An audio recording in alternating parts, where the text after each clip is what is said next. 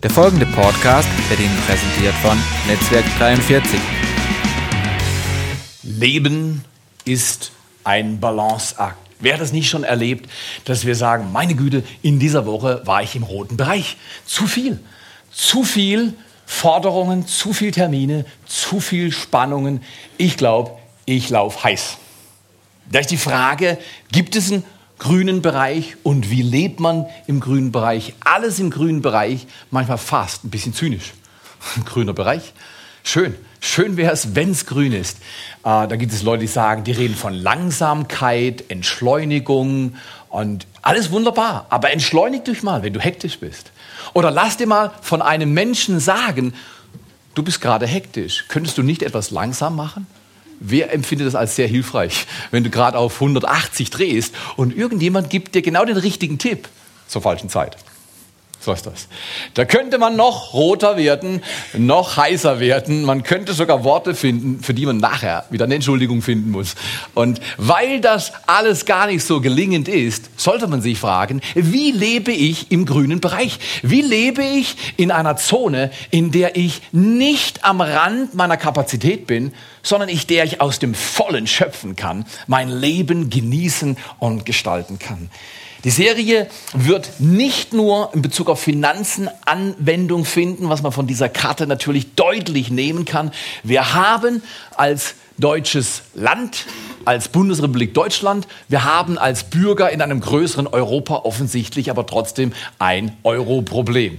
Und äh, da ich keine Kapazität in diesem Bereich bin, werde ich dazu nicht viel sagen. Aber im Bereich persönlicher Finanzen, wie gehe ich um mit meinen Ressourcen, da habe ich manches gelernt. Und äh, ich glaube, es lohnt sich, die Bibel nochmal neu zu lesen und zu sehen, was sagt Gottes Wort im Umgang mit unseren Kräften, Ressourcen. Ich weiß nicht, ob ihr schon mal gehört habt, ähm, vielleicht in der Werbung suggeriert oder vielleicht sogar irgendwo gelesen, äh, vielleicht habt ihr es sogar selber formuliert, Geld macht frei.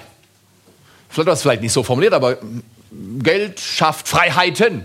Das wäre schon besser zu verstehen. Oder Geld macht glücklich. Jetzt, wir alle glauben das nicht, weil es ist so, es ist zu offensichtlich, das ist daneben. Geld macht glücklich. Komisch, warum sind die Menschen, die so viel Geld haben, nicht zwingend glücklich?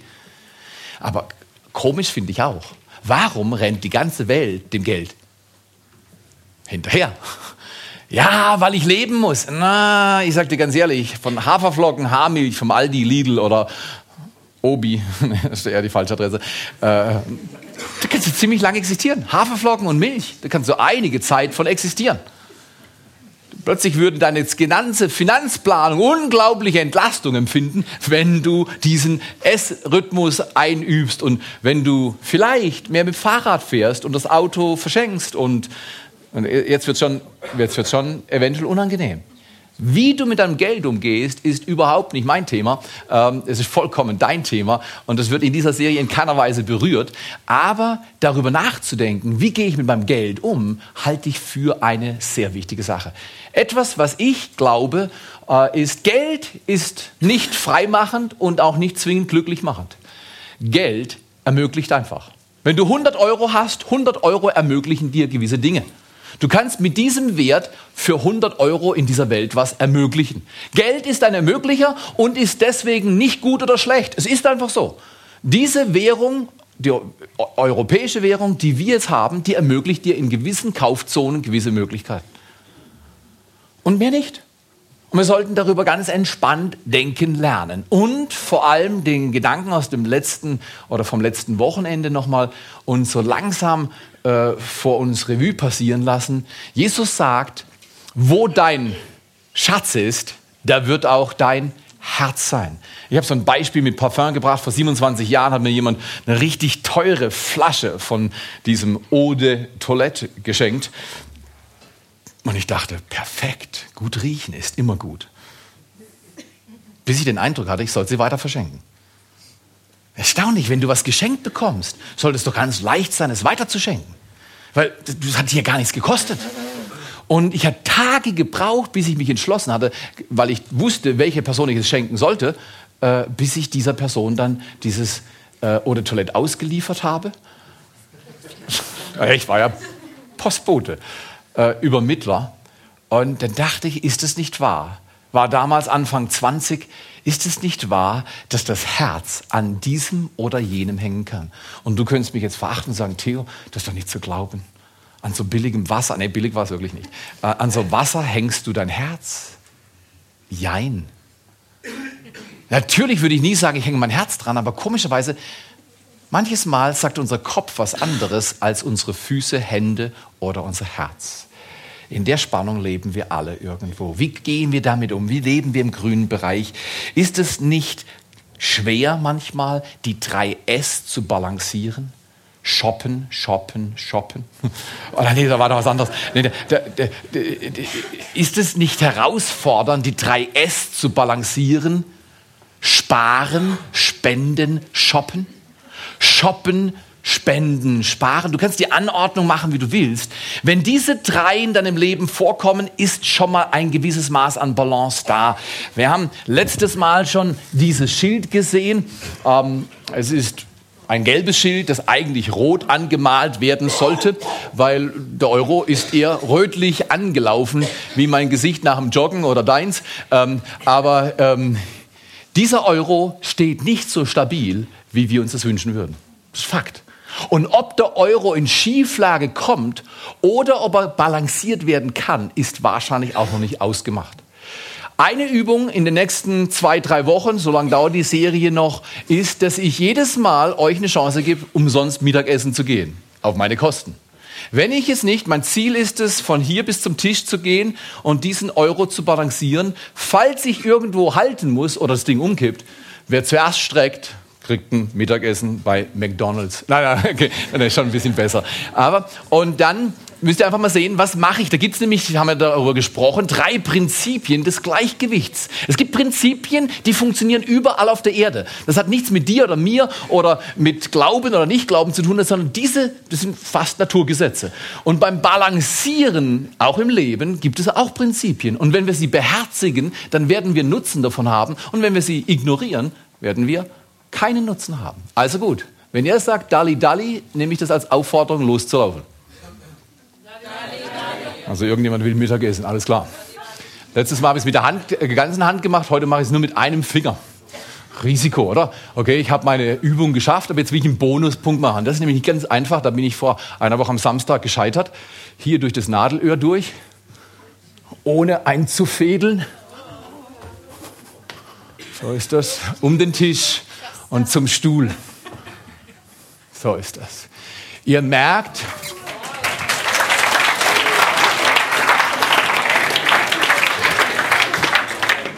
Ihr merkt, ich habe die ganze Nacht geübt. habe ich nicht. Das Leben ist ein Balanceakt. Das Leben ist nicht statisch. Das Leben ist nicht, wie ich als Maurer gelernt habe, du kannst eine Schalung machen, Beton reinkippen und nach ungefähr einer Woche oder vorher meistens schon einmal ausgeschalt, je nach Lage. Und dann war die Wand da und ich habe nur eine Wand in meinem Maurerdasein gesehen, die umgekippt ist. Und das war nicht unser Problem, sondern die Betonmischung hat nicht gestimmt. Das Ding ist nicht fest geworden und dann war sie weg oder wir haben gesehen, die steht nicht lang. So ist das Leben nicht. Es ist nicht statisch. Es wäre auch nicht schön, wenn es statisch wäre. Wenn alles fix wäre, wenn du wüsstest, wann du stirbst, was du noch wirst, wie viel du hast, wenn du 60 bist, wie du aussiehst. Du kannst schon ein Bild bei, bei, im Internet anschauen. Wie sehe ich denn mit 60 aus? So, das wird es wahrscheinlich animationstechnisch bald geben, aber da musst du schauen, dass die Leute dich nicht abwählen. Nein, nein, okay. Aber das, das wissen wir alles nicht und manche Leute wollen das aber wissen oder wollen das, was sie momentan im Spiegel sehen, nicht mehr sehen und tun dann irgendwelche Dinge. Komm mal hier, das Leben ist nicht fix.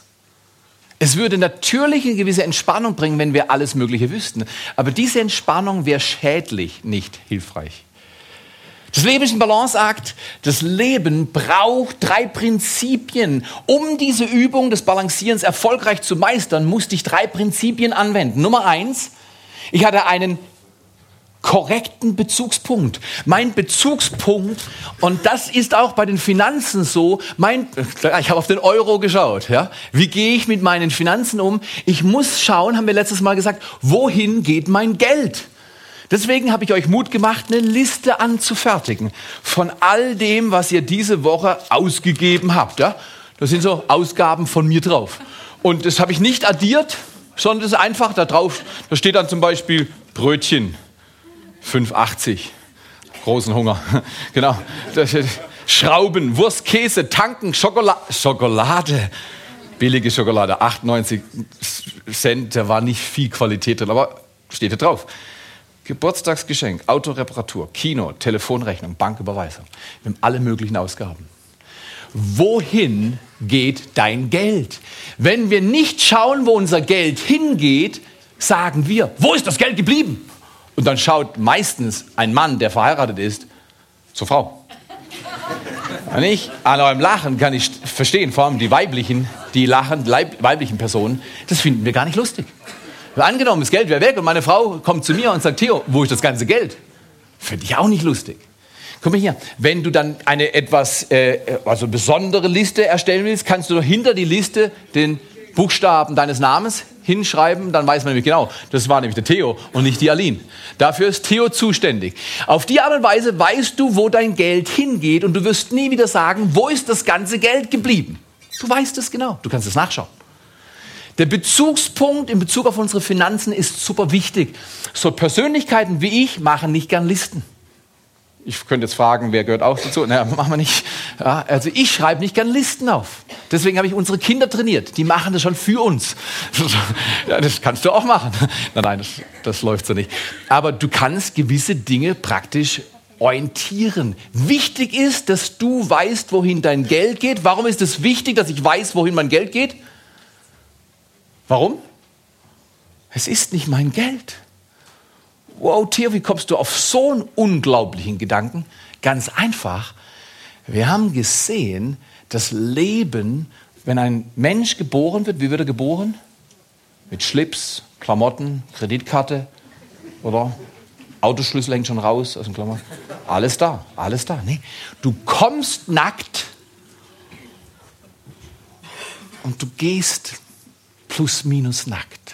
Ich habe noch nie bei all den Beerdigungen, bei denen ich war und selber aktiv wurde, als Pfarrer, Pastor, Priester, gesehen, dass jemand sein Haus mit in den Sarg nehmen konnte. Ja, das das habe ich noch nie gesehen. Das heißt, der Mensch ist gleich beim Start und gleich beim Ende. Wohl dem Mensch, der zwischendrin das nicht vergisst. Bezugspunkt. Wo läuft die ganze Sache hin? Zweitens ist bei Balance enorm wichtig, dass ich konstant korrigiere. Habe das gesehen, ich habe das ständig, manchmal bin ich zurückgelaufen, manchmal wieder vor, seitlich gestoppt. Du musst immer wieder korrigieren, ansonsten fällt deine, was immer balanciert wird, fällt um. Kein Mensch auf dieser Erde sagt, ach, bei mir läuft das immer richtig. Nein, manchmal kommen Faktoren von außen, die du gar nicht beeinflussen kannst. Zum Beispiel die wirtschaftliche Lage verändert sich. Dein Arbeitsplatz steht zur Debatte. Oder deine, deine monatlichen Einkommensverhältnisse reduzieren sich. Wir wissen doch gar nicht, was manchmal auf uns zukommt, oder? Deswegen ist es gar nicht so einfach zu balancieren, weil viele Faktoren haben wir gar nicht im Griff. Wer hätte 2008 gedacht, dass im Laufe von 2008 diese Immobilienkrise in den USA so weit rüberschwappt, dass 2009 Deutschland mitten in der Krise war? Können sagen, das ist doch der Problem. Wenn die ihre Immobilien irgendwie hochspekuliert haben und alles auf einer Blase basiert und die platzt, dann lasst doch da drüben platzen. Komischerweise, die Banken waren miteinander verstrickt und es hat hier genauso gerumpelt wie dort. Wir leben in einer unglaublich vernetzten Welt. Vernetzter, als es wahrscheinlich manchmal recht ist. Aber das können wir nicht ändern. Das ist so. Wir müssen lernen, damit zu balancieren. Und das dritte Element, und darüber will ich heute ein wenig reden, ist, beim Balancieren braucht man ein klares Ziel. Ich glaube nicht, dass das Leben im Kreis läuft. Immer wieder um die gleiche Sache rum. Das wäre auch nicht schön. Ich finde es langweilig. Ich glaube, dass Gott das Leben geschaffen hat als einen Weg, wo ich irgendwo starte und er will, dass ich ankomme. Er will, dass ich ankomme. Mein Ziel war, mit dieser Stange zu diesem Tisch zu kommen. Und ich habe es geschafft. Wäre das nicht fantastisch, wenn du auf den letzten Tagen deines Lebens bist und du kannst sagen, ich habe es geschafft? Ich kenne einen Mann, der in der Bibel viel geschrieben hat, Paulus, der hat gesagt, ich habe das Ziel erreicht. Von nun an liegt für mich bereit eine Belohnung. Er nannte es Siegeskranz. Stark. Wäre das nicht grandios? In Bezug auf die Kindererziehung, in Bezug auf deine Psyche, in Bezug auf deine körperliche Situation, in Bezug auf deine Finanzen, in Bezug auf was immer dein Leben prägt. Sagst du, ich habe es geschafft. Wäre das nicht grandios? So das Leben zu balancieren, glaube ich, ist hoch gewinnbringend und unglaublich bereichernd. Ich möchte heute über klare Ziele oder ein klares Ziel sprechen, das uns enorm hilft bei der Balance unserer Finanzen oder bei der Balance von Umständen in unserem Leben, die wir manchmal gar nicht vorher einschätzen können. Ich kann mich gut erinnern, als äh, eine Rechnung über 29.000 plus Euro in unser Haus geflattert ist per Brief von der Rentenkasse. Die haben einfach Alins Einkünfte geschätzt weil sich die Gesetzlage geändert hat für Freiberufler. Klavier hat immer ihr Geld schön versteuert, war alles wunderbar, aber man musste nicht sozialversichert sein als Klavierlehrer in den 90ern. Und plötzlich hat da sich was geändert. Selbst unsere Steuerberaterin wusste nichts von dem Gesetz und die haben uns einen Brief geschrieben, 29.000 Euro bitte auf die Hand, sofort, sonst gibt's Mahngebühren und Zinsen und Dankeschön, kurz vor Pfingsten, wir waren gerade vorm Urlaub und dachten, hey, wir wollen gar nicht mehr gehen. Wir wollen gar nicht mehr gehen, das Geld haben wir gar nicht, was wir jetzt im Urlaub verblasen werden, das ist gar nicht da von einem Augenblick auf den anderen und wir leben verantwortlich. Es ist nicht so, dass ich mir Sachen leiste oder Aline oder unsere Kinder, die wir uns nicht leisten können. Von einem Augenblick auf den anderen war ich, der eigentlich gewöhnt war, Balance in meinen Finanzen zu halten, wumm, war am Kippen. Kannst du dir vorstellen, 30.000 Euro, nachdem du eine Hütte baust, finanzierst, das, diese 30.000, die liegen nicht in der Ecke rum. Also bei mir lagen sie nicht in der Ecke rum. Ich habe zwar viel gesucht, aber habe nichts gefunden. Und war nicht lustig. Ich weiß nicht, warum ihr lacht, aber äh, Wunderbar, dass es Leute gibt, die begabt sind. Und am Ende vom Tag war die Rechnung runter auf 8000 Euro. Aber auch 8000 habe ich in der Ecke nicht gefunden. Die mussten wir dann in Portionen mit gutem Willen, und das haben sie uns unterstellt, dann abzahlen. So schnell gehst du raus aus der Balance. Wenn du keine klaren Ziele hast, weil wir klare Ziele hatten, haben wir zwar gezuckt, korrigieren müssen, aber wir haben das geschafft. Heute schauen wir zurück auf die Zeit und sagen, das hat uns eigentlich nicht geschadet. Wir haben es geschafft. Und so soll das Leben laufen. Das Leben hat Variable und das Leben hat Fixpunkte und Elemente. Mit den Variablen haben wir manchmal unsere Mühe. Und ich möchte uns einen gemeinsamen Nenner anbieten. Der gemeinsame Nenner, also ein verbindendes Element, was Stabilität und Konstanz bietet. Was könnte das sein? Es hat zu tun mit der Überlegung, beziehungsweise antizyklisch mit der Überlegung, die sich in folgenden fünf Worten zum Ausdruck bringen lässt. Mein Geld ist mein Geld. Wer hat das schon mal gehört oder selber gedacht? Der gemeinsame Nenner, was ist im Leben der gemeinsame Nenner? Von vielen Menschen können wir sagen, mein Geld ist mein Geld. Zum Beispiel, ich habe hier 100 Euro, schöne kleine rote Scheine. Ähm, und das ist mein Besitz. Ich habe vorher meine Frau gebeten, Schatz, kannst du mir 100 Euro geben? Und sie gesagt, eigentlich hast du schon dein Geld ausgegeben, aber nun denn, wir sind verheiratet, ich vertraue dir ein bisschen, äh, kannst 100 Euro haben. Habe ich mir 100 Euro von meiner Frau geben lassen und habe sie heute mitgenommen. Findet ihr gut, oder? 100 Euro. So ist das. Ist mein Geld. Ist meins, ist nicht deins. Da riechen darfst du. Genau, genau. Ich weiß nicht, wie Leute kommen. Geld, Stinkt nicht, sagen Leute. Also das hat was mit Riechen zu tun.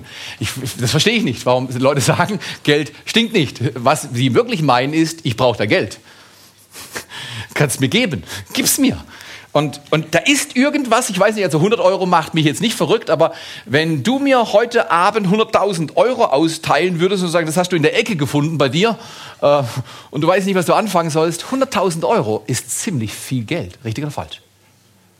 Wow, ich will gleich zur Lacra gehen und will sagen, guck mal hier, da habt ihr noch was auf dem Haus übrig, wir machen mal eine richtig gute Abzahlung. Ja, gibt es ein bisschen Strafe, weil das war nicht verabredet, aber wir wollen die trotzdem, wir wollen die Schulden loswerden. Schulden finde ich nicht cool. Ja. Aber wisst ihr was? Schon übermorgen mit weniger Schulden, 100.000 Euro weniger Schulden, könnte ich immer noch schlechte Laune haben. Wer hat schon mal schlechte Laune gehabt, obwohl ein großes Geschenk reingeflattert ist? Wer hat schon mal un unerwartet eine wunderbare Erfahrung gemacht und, und drei Minuten später hast du vergessen, dass diese Erfahrung überhaupt da war und du warst wieder genau da, wo du warst. Der Satz, mein Geld ist mein Geld, ist typisch für diese Welt und er ist nicht hilfreich. Ist nicht hilfreich. Weil, das heißt, wenn du was bräuchtest, sag ich, Ja, 1, 2, 3, 4, 5, 6, 7, 8, 9, 10. Alles meinst, du brauchst es eh nicht. Und dann gehe ich an dir vorbei und deine Not berührt mich nicht, weil es mein Geld ist und mit meinem Geld mache ich, was ich denke und nicht, was du willst. Erstmal soweit okay. Aber welche Mentalität steckt hinter dieser Aussage? Hinter dieser Aussage könnte eine Mentalität stehen, ich bin Besitzer. Ich bin Eigentümer dieser 100 Euro. Und ich mache damit, was ich will. Ich bin Besitzer. Der Gedanke wird biblisch allerdings nicht unterstützt. Und darüber reden wir heute ein bisschen. Da steht eher durch die ganze Bibel, ein Blickwinkel ist deutlich zu erkennen, den Gott hat in Bezug auf Finanzen und Ressourcen, unser Leben, unsere Zeit. Sie liegt in seinen Händen. Also bin ich Verwalter, nicht Besitzer. Wow, das ändert massiv was. Wenn ich mich als Verwalter sehe, reduziert es auf einen Schlag und als Verwalter lebe. Als Verwalter sehe und als Besitzer leben, da ändert sich gar nichts. Aber als Verwalter denken und leben, sorgen, sagen bei dir auf Nimmerwiedersehen. Menschen, die viel sorgen, denken, sie besitzen ihr Leben und müssen alles kontrollieren. Und ich bin oft genug in der Liga, ich weiß, wovon ich spreche. Ich muss nicht zu euch schauen, muss nicht euch erzählen, warum ihr sorgt, sondern ich brauche nur in meinen Spiegel schauen und sehe, wie oft ich mir kleine oder größere Sorgen mache um Dinge. Und immer kann ich in den Spiegel schauen und sagen, Herr Ehemann, Sie sind wieder im Besitzermodus zurückgefallen. Ich besitze mein Leben, meine Zeit, meine Gesundheit, meine Beziehung, alles meins. Ich mache damit, was ich will. Gott sagt, nein, nein, nein, Theo, du wirst viel sorgen und dein Leben wird nicht schön sein. Nütze den Tag, Carpe Diem, ist eine Mentalität, die uns hilft, wenn wir sehen, dass die Rosenknopfen, wie in dieser Geschichte, die Rosenknospen, die wir pflücken, ein Geschenk sind. Wer hat schon mal Rosenknopf, äh, Knopfen, genau, Rosenknospen gemacht? Zum Beispiel, jetzt sitzt du in deinem Garten und ziehst gerade an den Rosen rum, oder? Dass dann so in zwei, drei Monaten auch die Rosen rauskommen. Nee, die kommen von selber raus. Sie sind ein Geschenk. Der, der das verursacht, bin nicht ich oder du. Wow, ich bin ein Verwalter, kein Besitzer. Das ist ein unglaublich starker Gedanke. Ich möchte euch mal anbieten, was, eine Frage, die ich zweimal stellen werde heute Morgen. Was ist das ultimative Ziel im Umgang mit Finanzen? Was ist das ultimative Ziel? Also, was ist das Letztendliche? Was ist der gemeinsame Nenner, könnte man sagen, in Bezug auf Finanzen? Ist es der nächste Urlaub? Sind es neue Autos? Oder ist es vielleicht das Haus? Ich muss das Haus haben. Dieses Haus, nicht das andere. Ich muss genau das haben, weil mein Nachbar hat auch so eins. Und ich muss ihm zeigen, ich bin nicht ein bisschen weniger als er oder sie, je nachdem, wer das Haus besitzt. Ist das mein Ziel? Ich muss unbedingt auf die Seychellen. Das Budget reicht zwar nur für den Schwarzwald, aber die Seychellen müssen her. Ich kenne Institute, die dir das ganz leicht ermöglichen, dass du auf die Seychellen kommst, auch wenn der Schwarzwald deinem Budget entsprechen würde. Ist das ultimatives Ziel eine sichere Rente? Das kommt von Norbert Blüm aus den 90er Jahren. Man muss ja ein bisschen alt sein, um äh, den Witz zu verstehen. Ja? Die Rente ist sicher. Heute lachen alle über diese Aussage. Selbst Beamten wissen heute, dass äh, auch für sie das nicht so sicher ist, weil wir haben die letzten drei Jahre gelernt, dass der Staat kippen kann. Was passiert, wenn der Staat kippt? Also müssen wir nur nach Griechenland gehen. Was, wie geht's Beamten dort? Ich möchte keine Drohung aussprechen. Fakt ist, eines ist sicher, alles ist unsicher. Meine Güte, ich weiß nicht, wie dir das geht. Mir geht es bei solchen Aussagen nicht zwingend gut. Das macht mich mal ein bisschen nervös. Alles unsicher? Ja, wo, wo, wo, wie, wie kriege ich meine Stabilität geregelt? Wie kriege ich balanciert? Darum geht's. Die Rente, sicher? Ist das das ultimative Ziel? Hm. Ich kenne viele Amerikaner, die haben lange Zeit in Aktienfonds und anderes investiert. Und in den letzten Jahren kenne ich persönlich Leute, die haben unglaubliche Summen, die sie vorher verdient haben, zugeschaut, wie sie sich in nichts aufgelöst haben. Das Leben ist vieles, aber das Leben ist nicht zwingend sicher. Und das gilt auch für Menschen, die glauben. Weil manchmal können wir denken, die Christen denken oder andere religiös geprägte Menschen denken, ja, wir haben es alles im Griff und Gott und weißt du was? Ich, ich, ich bin immer gespannt, wie ich rede, wenn ich durch die Krise gehe. In der Krise weiß man, wo man wirklich steht. Man weiß nicht in den guten Tagen, wo man steht, man weiß in der Krise, wo man wirklich steht. Wenn du in der Krise zu dem hältst, was du in der guten Zeit proklamierst, dann bist du, da ist eine Konkurrenz, da ist eine Durchgängigkeit, das lohnt sich. Aber das Leben ist trotzdem nicht sicher. Was ist ein ultimatives Ziel? Für die Familie sorgen? Garantiert ein fantastisches Ziel. Für die Familie sorgen, die Bibel sagt sogar, wer nicht für die Familie sorgt, ist ein ganz übler. Also wenn ich nicht für meine Frau sorgen würde, sondern sagen, Schatz, weißt du was, ich glaube, du brauchst ein bisschen weniger Taschengeld, dir reicht auch die Hälfte für den nächsten Monat, ich brauche ein bisschen mehr, ein neues Auto kommt oder es muss bezahlt werden, die Bank will die... Das, das geht nicht. Sorg für deine Familie. Großes Ziel, ultimatives Ziel. Ah, ah finanziell unabhängig sein. Wow, unabhängig, das heißt auf gut Deutsch, was geschieht, ist dir vollkommen egal. Du hast deine Ressourcen, du hast Substanz, du kannst immer mit allem umgehen. Finanziell unabhängig, du musst nicht mehr arbeiten, du kannst arbeiten. Du hast dein Einkommen selber generiert. Aber wisst ihr was? In der Bibel steht es von einem Mann beschrieben, der passt auf finanziell unabhängig und er lehrt uns, dass das auch das nicht gibt und es ist kein ultimatives Ziel. Der sagt, Mensch, mir geht's gut, ich habe so viel, das kann ich nicht in meine Scheune stecken, wunderbar, ich baue eine neue Scheune und dann lege ich mich, setze ich mich zur Ruhe und genieße mein Leben. Und die Bibel spricht davon, dass dieser Mann als nah bezeichnet wird, weil er so denkt, ich habe die Scheune voll, mir geht's gut, jetzt genieße ich mein Leben. Du nah, noch heute wird dein Leben von dir gefordert werden. In dieser Nacht. Ist dann die Scheune gut? Die Scheune ist nichts mehr wert. Worauf sollten wir achten? Was ist ein bleibender Wert? Was gibt wirklich einen gemeinsamen Nenner, der im Leben und im Sterben seinen Wert bewahrt? Das ist eine Frage. Ich möchte euch eine Bibelstelle vorstellen, und zwar aus 1. Chronik 29, 11 bis 14.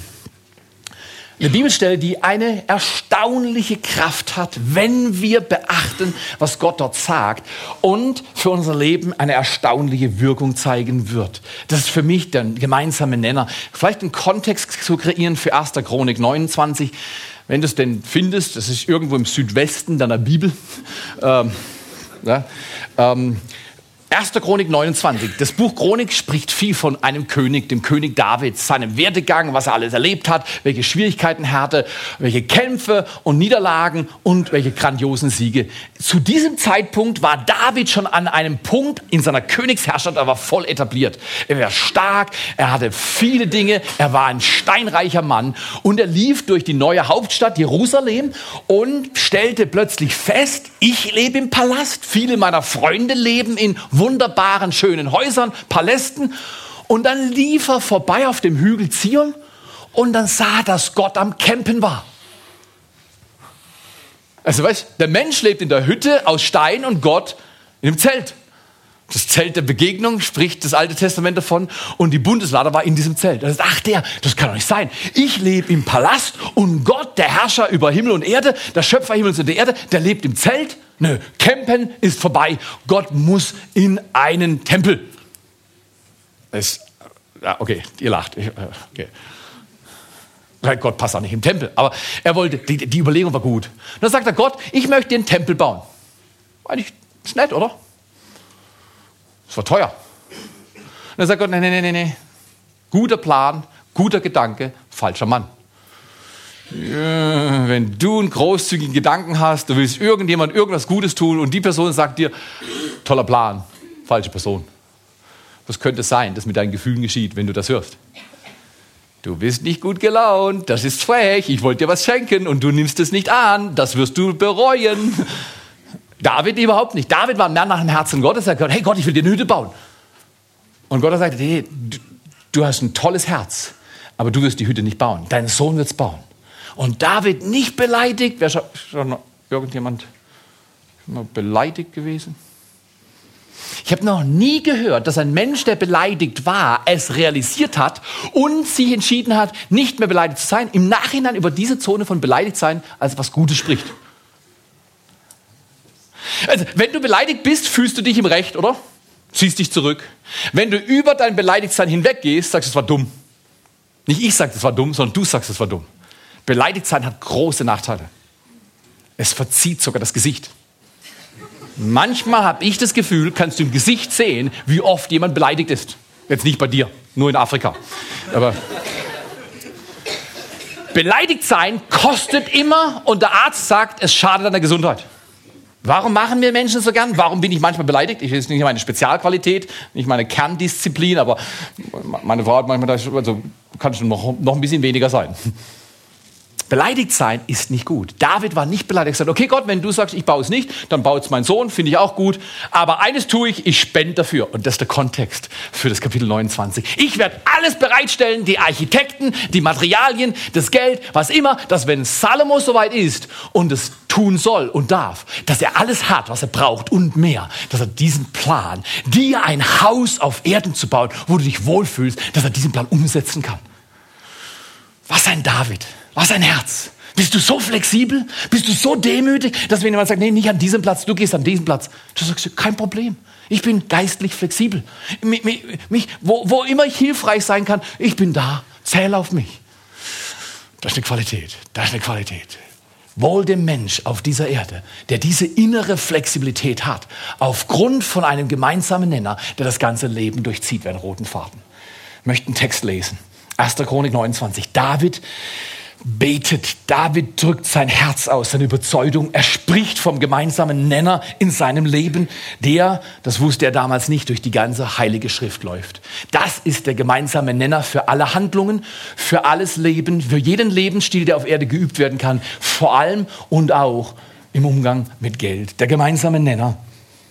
1. Chronik 29, 11 bis 14. Dein Herr, David betet, dein Herr ist die Größe und die Stärke und die Herrlichkeit und der Glanz und die Majestät, denn alles im Himmel und auf Erden ist dein. Aha, da kommt das Zeugs her mit. Wir sind keine Eigentümer, wir sind Verwalter. Wenn es seins ist, okay, kleine Übung. Alex, ist das mein Geld oder dein Geld? Deins. Würdest du es gern haben? Klar. Ja, also er ist ehrlich, ich mag ihn. Aber faktisch, ist mein Geld oder dein Geld? Ich mache ihn nervös. Genau. Ach, jetzt wird er religiös. Genau, das ist Gottes Geld. Aber er hat recht. Guck mal hier, ich wollte ihm glauben, mach ich mein Geld. Aber ich habe gerade einen Text vorgelesen, es ist weder mein Geld noch sein Geld. Es ist Gottes Geld. Aber in meiner Verwaltung. Merkt ihr das? Okay. In meiner Verwaltung. Aber es ist Gottes Geld. Jo, geh mal zu deinem Nachbar, geh mal zu den Freunden, red nicht über deinen Glauben, red einfach nur, wie gehst du mit Geld um? Einfach nur fragen, wie gehst du mit deinem Taschengeld um? Wie gehst du mit deinem Lohn um? Was für eine Mentalität hast du in Bezug auf Geld? Wenn du sagst, ich glaube, dass Geld, alles Ge Geld und alles Substanz gehört Gott, du wirst Exot. Viele Menschen glauben das nicht. Religiöse Menschen glauben das auch nicht. Das ist der Litmus-Test der Geistlichkeit. Die Frage nach Verwaltung oder Besitz. Und diese Stelle in der Bibel wie viele andere klärt glasklar, ohne einen Schatten von Zweifel, dass Gott sagt, alles gehört mir. Ich habe es gegeben. Und dann geht es weiter. Und Reichtum und Ehre kommen von dir und du bist Herrscher über alles und in deiner Hand ist Macht und Stärke und in deiner Hand liegt es, einen jeden groß und stark zu machen. Und nun, unser Gott, wir preisen dich und loben deinen herrlichen Namen, denn wer bin ich und was ist mein Volk, dass wir imstande waren, auf solche Weise freigebig zu sein. Denn von dir kommt alles und aus deiner Hand haben wir dir gegeben. Was eine Demut. David war am Zenit seines Königreichs und er hatte Macht und Leute und er konnte verfügen. Und er sagt, hey Gott, alle Ehre, aller Reichtum, alle Intelligenz, alles, was ich habe, kommt von dir. Jetzt könnte jemand, der zugeschaut hat, sagen, ich habe doch gesehen, wie du gekämpft hast, wie du diszipliniert warst, wie du dich hochgearbeitet hast. Ich habe doch gesehen, wie Saul dich versucht hat zu töten und wie du dich verhalten hast. Du hast es doch verdient. Und David sagt, nein, nein, nein, nein, nein, nein, nein, nichts verdient. Geschenk. Er wusste, er wurde einmal von seiner Mama geboren und er wusste, eines Tages wird er gehen. Das Leben ist wie ein Hauch auf dieser Erde. Die Bibel sagt, wie eine Blume, der Wind bläst über sie, heute ist sie da, morgen ist sie weg. Puh, das sind schwere Übungen, oder? Das ist keine leichte Übung, mit dieser Realität umzugehen. Man kann damit leichter umgehen, wenn wir sagen, ja, ich bin ein Verwalter. Ich verwalte mein Leben. Gott hat mir viel geliehen. Er wird es eines Tages zurück erwarten. Ganz andere Perspektive im Leben. Ganz anderes Leben. In, in dem Augenblick, wo wir das bejahen, gehen Sorgen den Berg runter. Sorgen werden nicht dein Problem im Leben sein. Sorgen können nicht mehr kleben an deinem Herz. Ist es nicht erstaunlich? Ich möchte euch einladen, lest diesen Text. Ich habe diesen Text viele Male gelesen. Und der Text wird reicher, kostbarer, während man liest. Also ich bin so ein Typ, ich muss die Bibel immer wieder, gleiche Texte mehrmals lesen, bis ich einen Eindruck habe, dass der Text in meinem Herz ankommt. Lest diesen Text. Was könnte man sagen? Der gemeinsame Nenner, alles kommt von Gott, alles gehört Gott. Alles kommt von Gott. Alex, ist das mein Geld oder dein Geld? Deins. So ist es. Das ist die politisch korrekte Antwort. Was wäre die religiös korrekte Antwort? Ist das mein Geld oder dein Geld? Weder noch. Die, die, die Antwort mag ich. Die Antwort mag ich. Weder noch. Das heißt, er lässt mir offen, selber zu entscheiden. Und ich finde, das ist eine gute Perspektive im Umgang mit Fernsehen. Ich kann dir nichts erzählen. Weißt du was? Irgendwann stirbst du mal. Überleg mal, ob du dein Leben richtig lebst. Pff, solche Leute mag ich. Also die können mir, heute Magnum 45, bum, bum, hasta la vista. Ja, weg, raus aus meinem Leben. Solche Leute brauche ich nicht. Aber Leute, die mir sagen, du, ist das mein Geld oder dein Geld? Frag dich selber. Solche Leute mag ich. Frag dich selber, Theo. Das musst du entscheiden. Das weißt du offen. Fakt ist, dieses Geld gehört Gott. Weil ich verwalte es. Aber eines Tages werde ich nicht mehr sein. Und dann geht es aus meiner Hand. Mein Geld, mein Auto, mein Haus, mein, meine Kleider. Alles. Alles kommt von Gott, alles gehört Gott. Und ich füge jetzt hinzu, weil das ist schon ein heftiger Text, oder? Zum Glück gibt es nachher Essen. Ja, äh, ist ein heftiger Text, den wir lesen. Und die Anwendung. Und es ist viel zu warm. Wir haben übrigens schon prophetisch gesehen uns auf den Sommer eingestimmt. Also hier drin ist schon Sommer, während draußen noch Frühjahr ist. Tolle Sache, oder? Aber was ist das überragende Ziel im Umgang mit Finanzen? Was ist das ultimative Ziel? Habe ich vorhin gefragt. Zweite Mal, was ist das überragende Ziel? Gleiche Frage eigentlich. Der rote Faden. Das der Kerngedanke, der gemeinsame Nenner durch die ganze Bibel und meiner Ansicht nach philosophisch gesehen logisch, wenn ein Mensch logisch denkt, muss er dazu kommen, es kommt nicht von mir. Dementsprechend bin ich nicht Besitzer, sondern Verwalter. Und dementsprechend habe ich eine Aufgabe im Leben. Ehre, ehre Gott mit allem, was du hast. Der gemeinsame Nenner im Umgang mit Finanzen, der gemeinsame Nenner in diesem Leben ist dieser Gedanke, ehre Gott mit allem, was du hast. Wenn ich an Gott glaube, ist das die Folge. Wenn der Gott Gott Himmels und der Erde ist, dann ist das die Folge. Und diese Fragestellung ist hochinteressant. Wie kann ich Gott ehren mit allem, was ich habe? Die Frage ist nicht immer leicht und die Frage ist sehr unterschiedlich. Bei dir wird die anders zu bewerten sein als bei mir. Das ist ein anderes Leben, andere Ressourcen, andere Rahmenbedingungen. Du lebst an einer anderen Stelle, hast andere Beziehungen. Was es für dich bedeutet, mag anders sein als für mich. Man muss trotzdem hinzufügen, Gott will nichts von dir, er will etwas für dich. So schnell, wenn wir über Finanzen reden, dann kann man den Roller runterlassen und sagen, die Kirche will nur mehr Geld. Weißt du was? Das ist nicht der Fall. Ich sage jetzt ganz ehrlich, Gott will nicht dein Geld kassieren, er will, dass dein Geld dich nicht kassiert. Und ich habe eine Kapazität, obwohl ich Jahre shoppen, spenden, sparen, balanciere und ich meine, nicht schlecht. Obwohl ich Jahre geübt habe, das zu balancieren, kenne ich eine Kapazität in meinem Herzen, dass Geld in meinem Herzen kleben kann. In welcher Form auch immer. In welcher Form auch immer. Und deswegen ist es so toll, wenn wir das verstehen. Er will nichts von dir, er will etwas für dich.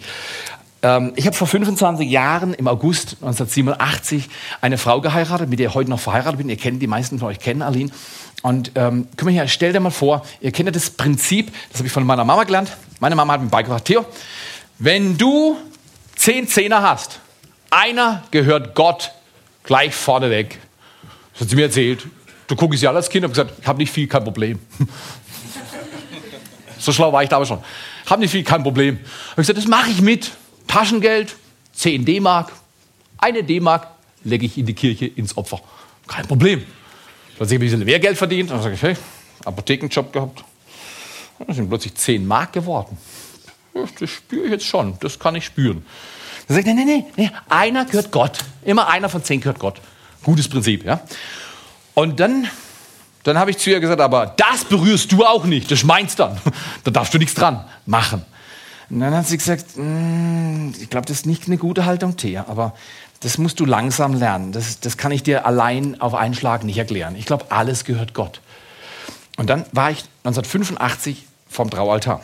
Und mir gegenüber saß ein Mann, der hieß und heißt heute noch Kenneth Janke. Das ist mein Schwiegervater seit 25 Jahren.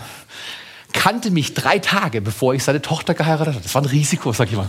Also für mich, weil ich meine Schwiegereltern nicht kannte und für ihn, weil er seinen Schwiegersohn nicht kannte. Also das ist ein Risiko. Ich würde es euch nicht empfehlen. Also checkt vorher, was für Familienverhältnisse ihr äh, unterstützt oder zulasst. Aber in jedem Fall, was denkst du, hätte Kenneth Janke am 15. August 1987 gedacht, wenn ich das 9 zu 1 Prinzip auf seine Tochter angewandt hätte. Hätte ich gesagt, also gut, kein Problem, ich will sie heiraten. 10% von Aline eher ich. Ich fütter sie, aber mehr nicht. Warum lacht ihr? Wer kennt es? Hey Theo, du bist ein toller Schwiegersohn, ich finde es toll. Du, wunderbar, mach ich mit meiner Frau genauso. Äh, nein. Guck mal, Kenneth sagte, ich vertraue dir meine Tochter an, die ich finanziert habe, der ich Studium gezahlt habe, die ich geliebt habe, für die ich sorge, für die ich bete. Ich vertraue sie dir an. Ich sehe sie eh nicht viel, die lebt nicht mehr in Kanada, die lebt in Deutschland. Weil ich glaube, dass du sie 100% ehren wirst. Jo, ist das ein Lebensstil.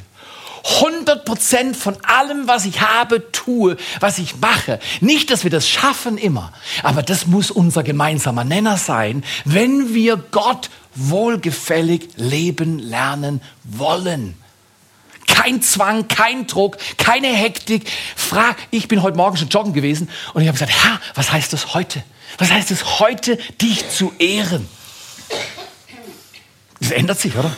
Und ich möchte euch, damit bin ich im Prinzip schon durch heute Morgen. Ich möchte euch einladen. Fragt diese Frage. Wie kann ich Gott ehren mit allem, was ich habe? Mit meiner Zeit, mit meinen Kompetenzen, mit meinem Leben. Wenn dir diese Frage, ehre Gott mit allem, was du hast, Angst machst, ist nicht schlimm. Mir macht die manchmal auch ein bisschen Gedanken dann überleg einfach Folgendes. Wenn ich dabei Gedanken der Sorge oder der Furcht habe, er könnte mir alles nehmen, ich möchte die Sorge entspannen heute Morgen. Wenn Gott Gott ist, kann er dir nehmen, was du hast oder nicht? Jederzeit, oder? Wenn er ist. Die Frage ist ganz wichtig. Unter, unter kirchlichen Leuten oder Christen, wenn man da sagt, ja, wenn es Gott gibt, das sagen alle, ja, natürlich gibt es Gott. Dann sage ich, weißt du was, ich stelle die Frage nicht vollkommen blöd. Wenn es Gott gibt und er wünscht sich was von meinem Leben, das passt alles zusammen. Du kannst nicht sagen, ja Gott, du, dich gibt's, aber ich, was du willst, gib mir. Sondern wenn es Gott gibt, was wünscht er sich von meinem Leben? Das ist eine Frage, die wichtig ist. Ich bin damit nicht fertig. Aber es hat mit Ehre zu tun. Und ich habe für mich entschieden, und ich glaube, wir als Kirchgemeinde sollten diesen ehrlichen Weg gehen. Nicht über andere Leute verfügen, sondern ich kann nur über ein Leben verfügen, meins. Und für mich ist das der gemeinsame Nenner. Ich will lernen, Gott zu ehren mit allem. Wenn du mich erwischt, wie ich Gott nicht ehre, ich will von dir angesprochen werden und sagen, Theo, ist das gut? Manchmal ist das demütigend. Aber weißt du was, ich will das. Ich will lernen. Du, darfst mich, du erwischst mich, wie ich Gott nicht ehre. Dann mach's liebevoll. Es hilft. Aber wenn es halt nicht liebevoll machst, faktisch, ich bin immer noch falsch. Du darfst mich immer noch ermahnen. Ich bejahe Ermahnung. Ich will lernen. Am Ende vom Tag geht es nicht, ob ich gut durchkam, sondern ob ich das Ziel erreicht habe. Ja, ist alles cool. Nein, hast du dein Ziel erreicht im Leben? Hast du es balanciert? Und die Frage ist zentral. Klares Ziel im Leben, meiner Ansicht nach biblisch gesehen unumstößlich, ist, Gott zu ehren mit allem, was ich habe. Okay, wenn wir Angst haben, was wir verlieren, folgendes. Was ich gebe, das habe ich. Was ich ausgebe, das hatte ich.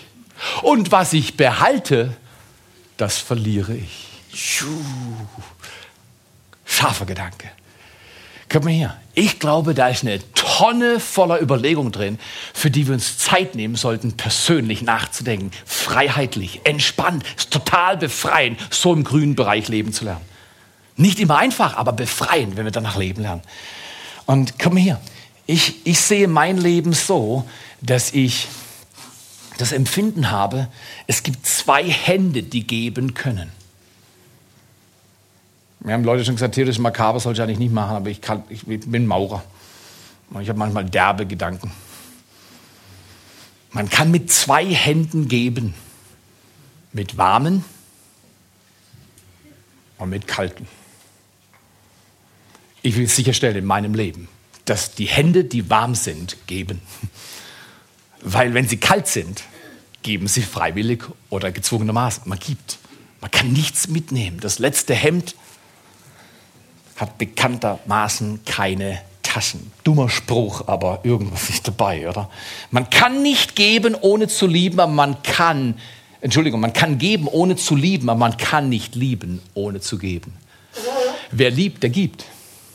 Nirgendwo habe ich das besser gelernt als bei meiner Mama. Und nirgendwo kannst du dieses Prinzip, wer liebt, der gibt, besser lernen als in der Familie, in der Ehe, in Beziehungen, wo man sich wirklich verschenkt. Wer liebt, der gibt. Und ich glaube, Gott hat das erwiesen. Er hat nämlich nicht gesagt, so sehr habe ich dich abgeschrieben, dass ich dir nicht meinen Sohn gegeben habe. Und ich werde 100% alles, was du falsch machst, in mein Buch schreiben und du wirst dafür zahlen. Das hat er nicht gesagt. Was Gott gesagt hat, ist, so sehr habe ich die Welt geliebt, dass ich meinen eingeborenen Sohn gab, damit alle, die an ihn glauben, nicht verloren gehen, sondern das ewige Leben haben. Abschlussgedanke, ist ein Gebet. Gott, zeige mir, während die Band kommt, Gott, zeige mir, wie ich dich ehren kann mit allem, was ich habe. Ist das nicht ein fantastischer Text im Alten Testament? Erster Chronik. Wie kann ich dich ehren, Gott, mit allem, was ich habe? Ich will ganz bewusst ähm, euch Mut machen. Nehmt euch alleine Zeit. Ich habe so viel religiöse Zwanghaftigkeit in 34 Jahren Christsein erlebt. Manchmal auf meiner Seele, manchmal habe ich andere sogar gedrückt. Ich versuche das bewusst abzustellen. Ich glaube nicht, dass es gut ist, wenn irgendjemand irgendwie drückt. Überleg dir für dich, wie will ich mit meinem Leben diesen grandiosen Gott ehren? Wie will ich ihn ehren? Was wünscht er sich von meinem Leben und was wünsche ich mir von diesem Gott? Ja. Vater, dafür danken wir dir. Wir danken dir für diesen Tag. Danke, dass wir leben dürfen. Danke für die Kinder, die wir heute Morgen sehen durften. Danke, Herr, dass das Leben ein Balanceakt ist und du uns stärkst, dass wir das Leben balancieren lernen. Der gemeinsame Nenner ist zweifelsohne, dich zu ehren mit allem, was wir haben. Das ist eine Herausforderung. Vater, danke, dass du zu uns sprichst, wie wir das Leben lernen können mit unserer Zeit, mit unseren Beziehungen, mit unserem ganzen Leben, auch mit unseren Finanzen. Wir wollen dich ehren. Du bist ein guter Vater. Du liebst uns so, wie wir sind. Du machst uns keine Vorwürfe. Du nimmst uns an. Und du bist einer, du läufst hin, wenn andere weglaufen. Und wir wollen dir dafür danken an diesem Tag. In Jesu Namen. In Jesu Namen.